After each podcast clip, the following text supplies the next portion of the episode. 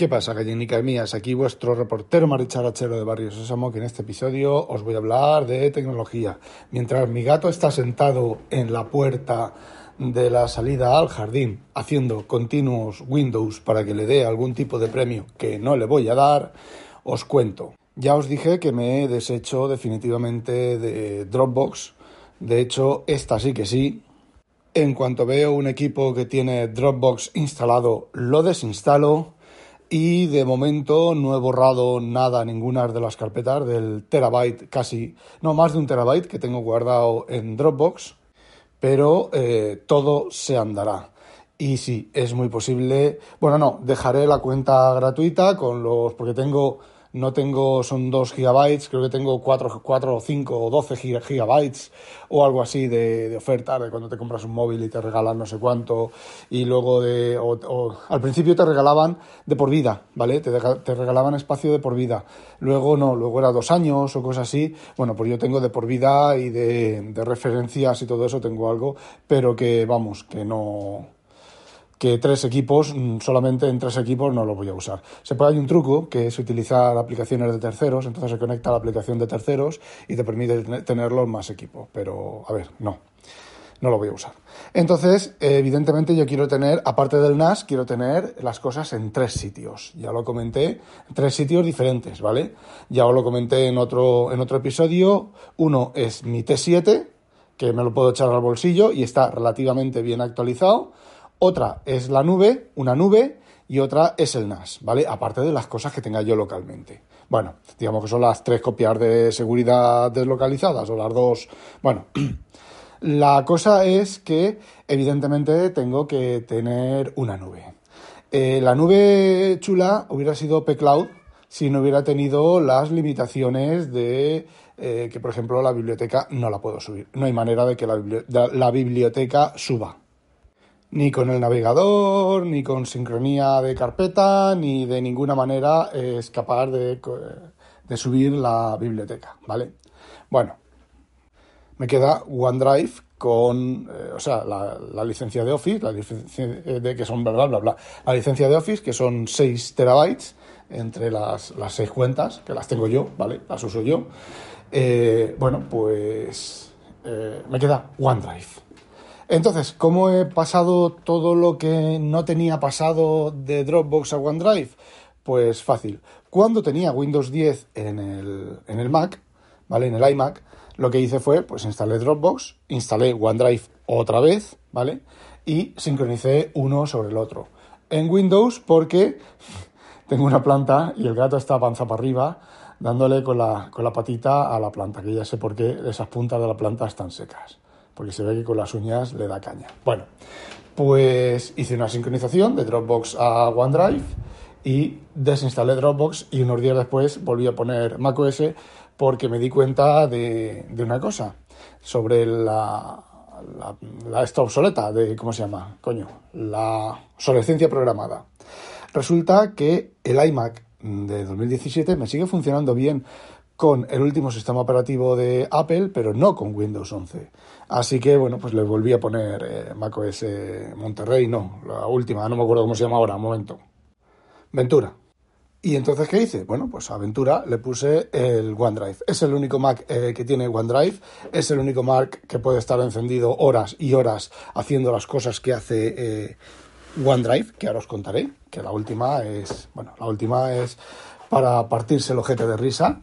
Y bueno, pues ahí están todos los, ficheros. Cuando hago alguna modificación o lo que sea me acuerdo, pues voy a, a OneDrive y muevo las modificaciones de, de, lo que haya modificado. Normalmente ahora lo que tengo es iCloud Drive para unas poquitas cosas, para los documentos y demás, porque bueno, yo estoy en casa y yo sigo trasteando con casi todo, casi todo con, con Mac. No es por nada, es que son los equipos que tengo.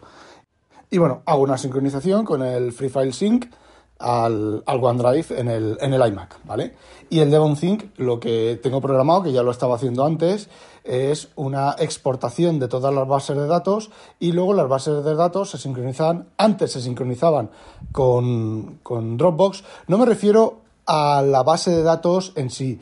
No me refiero a la base de datos de sincronización para sincronizar diferentes equipos de DevonThink entre ellos. No, no, me refiero a que hace, se hace una exportación de la base de datos a ficheros originales, a la estructura original de los ficheros y luego de ahí con el Free File Sync sincronizo, sincronizaba OneDrive, digo, sincronizaba Dropbox y ahora voy a sincronizar, la próxima vez que me toque, que será ahora fin de mes, sincronizaré eh, OneNote. Oigo, madre mía, cómo estoy con los nombres. Sincronizaré OneDrive. De esa manera tengo más o menos sincronizado lo que tengo en DevonThink, lo tengo también en la nube como copia de seguridad. Aparte de que tengo dos copias de seguridad del DevonThink. La que hago normalmente, bueno, en este caso tres.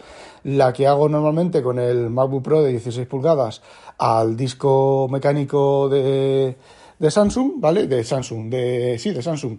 De, de Samsung, no, joder de Seagate, que utilizo Carbon Copy Cloner, y luego otra copia mm, con el Carbon, Carbon Copy Cloner a un T5 de Samsung, y luego, como ahora tengo en el iMac, tengo eh, macOS, pues ahí tengo Time Machine, el iMac entero en Time Machine, en una carpeta en el NAS.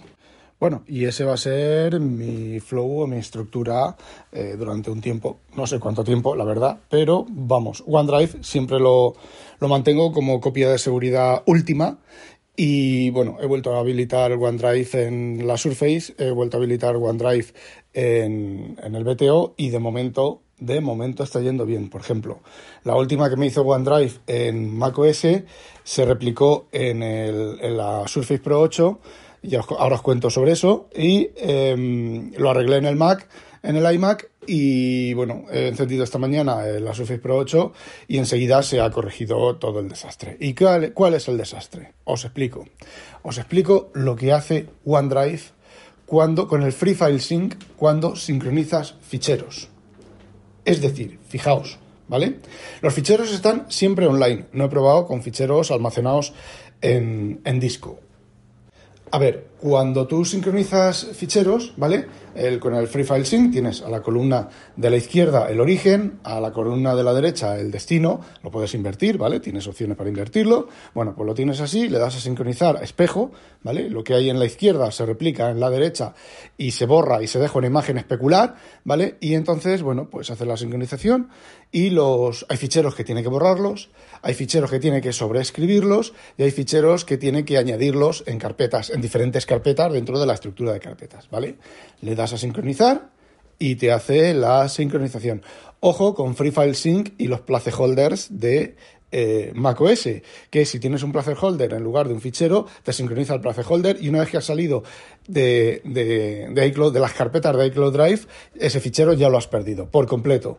Si no es el caso de Dropbox, por ejemplo, que si te copias un placeholder de, Dropbox fuera de, la, carpeta de Dropbox, Dropbox te dice, te decía, ¿vale? No lo sé. Eh, eso lo mismo también lo han vuelto a cagar. Te decía que ese fichero solamente se podía abrir en, en Dropbox, lo volvías a copiar a cualquier carpeta de Dropbox y te lo abría, ¿vale? Te lo descargaba y te lo abría. Eso con, con iCloud Drive no funciona. Con OneDrive, pues eh, no lo sé. Eh, ¿Qué es lo que ocurre? Bueno, pues lo que hace es que los ficheros, las carpetas nuevas te las crea la carpeta de destino, pero los ficheros que va a sobreescribir y los ficheros que va a...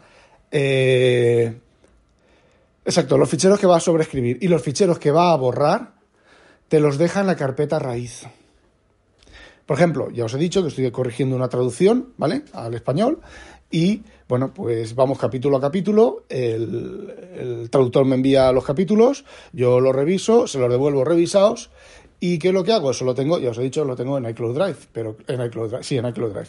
Pero como ya os he dicho, quiero tenerlo en más sitios. Entonces, pues cuando he terminado de sincronizar o cuando estoy en casa, le doy, bueno, la, corrección la hago en, en, casa, ¿vale? Entonces me levanto, me acerco al Mac y sincronizo lo de lo que está en iCloud Drive, lo sincronizo a a OneDrive. ¿Qué es lo que ocurre? Pues que los, ficheros nuevos y sobrescritos se me quedan en el, la carpeta raíz. Ahí se quedan. Y luego el OneDrive se activa, tarda media hora o más a reconocer los cambios y una vez que ha reconocido los cambios, y ha borrado las carpetas y los ficheros sobrescritos, los mueve de la carpeta raíz a la carpeta de destino. Pero ¿qué es lo que ocurre? Por ejemplo, por ejemplo, ayer sincronicé mis bases de datos de calibre, mi biblioteca de calibre, pero las mías personales, no esa gigantesca, ¿vale? ¿Qué es lo que ocurre? Pues que había 20 o 30. Bueno, yo lo que hago es que el sitio de ciencia ficción me voy bajando todos los EPUB de cada semana, los compacto cuando acaba el año, los compacto en un solo fichero de EPUB, ¿vale? Con EPUB merge, lo paso a otra biblioteca completa y tengo el año completo del texto para buscar, más que nada porque bueno, yo los voy leyendo cuando tengo un mes o dos, me los pongo en un ebook y los leo, ¿vale? Y luego los lo que os he dicho de la biblioteca. Entonces, bueno, pues como es año nuevo, cogí todos los del año pasado, los mergé en un solo EPUB, lo moví a ese EPUB a la biblioteca eh, a la biblioteca donde tengo todos los años, que, creo que tengo desde el 2011, del sitio de ciencia ficción, ¿vale? Y ahí me genera un PDF que ese PDF lo paso a DevonThink. ¿vale? Bueno, pues serán pues 52 carpetas que había que borrar y que había que sobreescribir y borrar, pero sobre todo borrar del, eh, del OneDrive, ¿vale? Después de la sincronización. Bueno, pues después de sincronizar con el Free File Sync, me generó en la carpeta raíz todas esas carpetas y luego yo dije, bueno, pues ahí te quedas, ¿vale? Ya sé que ya hace esa mierda, pues la que eso lo podía hacer, vale, entiendo que tenga que hacer cosas de esas. Joder, una carpeta oculta con el bit de hidden, tanto macOS como Windows tienen esa opción. Me cago en Dios, una carpeta temporal. Pues no, ahí en medio de tu de tu de tu de tus carpetas, ¿vale? Y entonces eh, lo que hace es que se le olvidó y tenía allí en el, en, el disco raíz, pues tenía allí, pues no podéis ni imaginar, pues eso, 52 carpetas, más, más cosas de más libros que me he bajado y algún libro que he comprado y demás, ¿vale? Pues, ah, y luego los ficheros, las carpetas, por un lado, vacías. Luego los ficheros también en el raíz, con lo cual tenía casi 400 ficheros ahí, muertos de risa. He comprobado, ¿vale? He comprobado que la actualización ha hecho la actualización sobre las carpetas definitivas, pero no ha borrado las carpetas del, del esto raíz. Y bueno, pues las he borrado yo a mano y se han replicado bien, ¿vale? Eh, por eso he vuelto a encender la Surface Pro 8 y he mirado y enseguida, además la Surface Pro 8 enseguida. Y estamos hablando que hay, pues eso, un millón de ficheros. Y bueno, el OneDrive en macOS es lento, es tremendamente lento, ya os he dicho, empieza detectando cambios, buscando cambios, y ahí, lolo, lolo, lolo, lolo, lolo, lolo, lolo, lolo, y ahí se tira, y se tira media hora, y al cabo de la media hora sí, sí que sube las cosas, eh, o no las sube, porque luego los ficheros que tienen problemas con los nombres, pues esa es otra, a ver, mm, no sé, es que es una mierda, ¿vale? Básicamente es una mierda pinchar en un puto palo de mierda, pero es lo que, lo que, lo que voy a tener.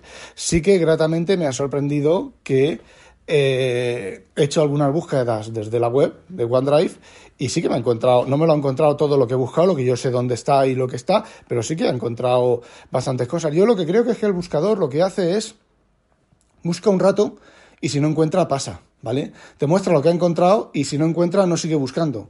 Porque, por ejemplo, el famoso Kagarliski, que ha dado. Ahora sí que me lo encuentro el Kagarliski. Después de hacer dos o tres búsquedas eh, a lo largo del tiempo, sí que me encuentra la, única carpeta con el único fichero que lleva el nombre de Kagarlitsky.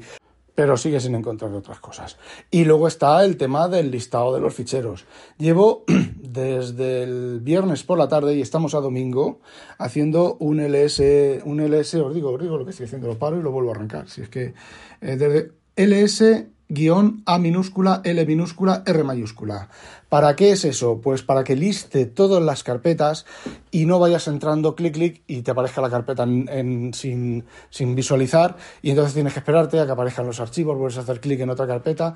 Eh, estoy haciendo que liste todas las carpetas del, del, OneDrive, porque luego, por ejemplo, con herramientas como Sync, Free, File Sync por ejemplo, se, eternizan las sincronizaciones. No solo se eternizan, sino que a veces falla el puente entre el núcleo de OneDrive y el, driver de mierda del Finder y no sé qué historias, y se corta y se te corta la sincronización, se te cortan las copias de ficheros. Eh, básicamente una puta mierda pinchada en un puto palo de mierda. No hay una nube ni siquiera la propia de Apple, que funcione bien en, en macOS, que funcione bien del todo en, en macOS. De nuevo, pCloud, pCloud podría ser la solución porque lo que hace pCloud es la sincronización de carpetas locales. Es decir, tu carpeta local la sube a la nube.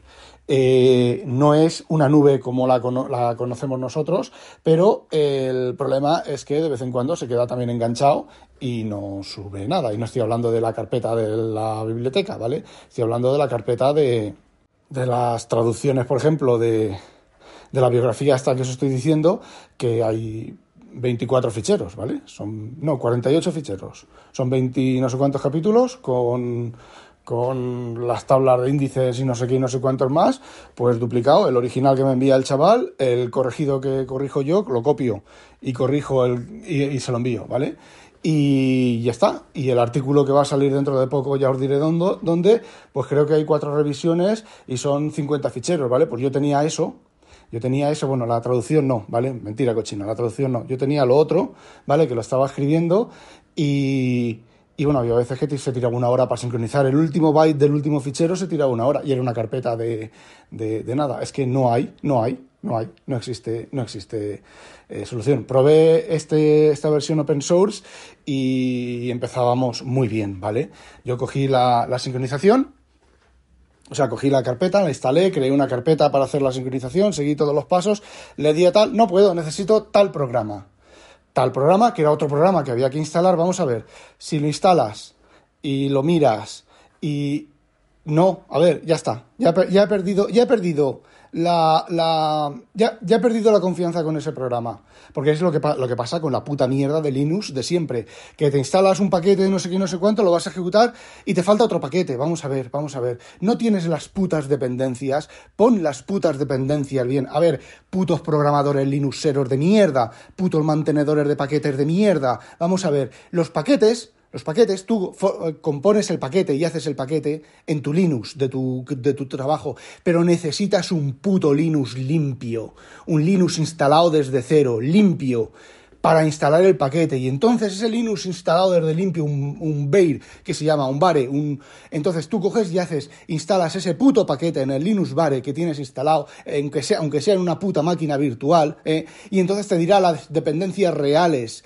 dependencias que tú tienes en tu máquina, que como están, el, el sistema, el sistema de auto, de automake y auto build y auto su puta madre, son tan gilipollas que no son capaces de detectar toda la lista de los paquetes, coño, hasta que tiene que mirar hasta la Glib. Y si me decís que lo mira, y si me decís que lo mira y lo hace, entonces está funcionando putamente mal, ¿vale? Y entonces en ese, en ese Linux Bar, en esa Debian, o la, para la distribución que estéis haciendo el puto paquete, os darán las dependencias que faltan.